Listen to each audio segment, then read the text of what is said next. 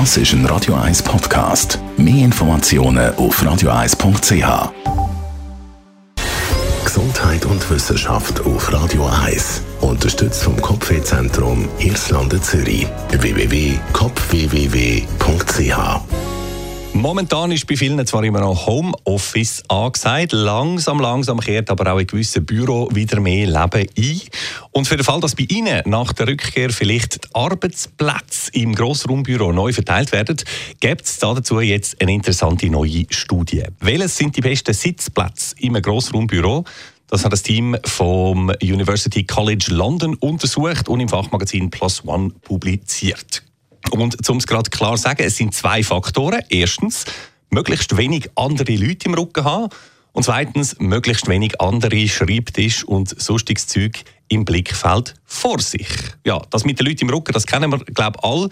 Wenn der Jacki und die Marcolin mir ständig im Bildschirm schauen, dann fühle ich mich irgendwie kontrolliert.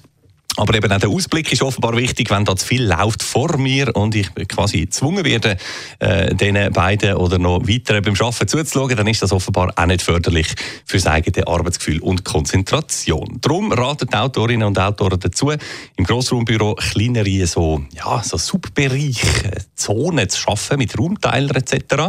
Auch das hat man, glaube schon gehört, würde ich meinen. Aber vielleicht kann man die Erkenntnis mit dem Ausblick jetzt dafür noch auf die Homeoffice-Zeit adaptieren. Möglichst freie Sicht würde dann da vielleicht einfach heißen, die dreckigen Pfannen vom Vorabend bitte noch kurz abwaschen, bevor man den Laptop am Küchentisch aufmacht.